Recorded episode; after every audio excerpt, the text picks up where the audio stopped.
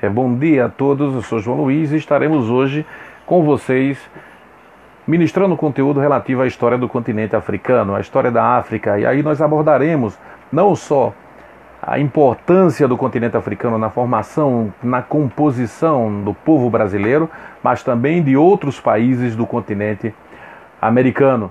Também estaremos levando em consideração é, toda a diversidade do continente africano e tentando desconstruir a imagem é, eurocêntrica de que a África é um continente pobre, de pessoas miseráveis e um continente homogêneo.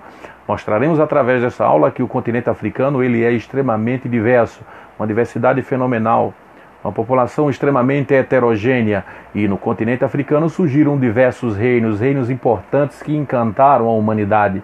E aí nós vamos desconstruir essa imagem negativa do continente africano, trazendo à baila toda uma nova história sobre as civilizações que surgiram neste continente.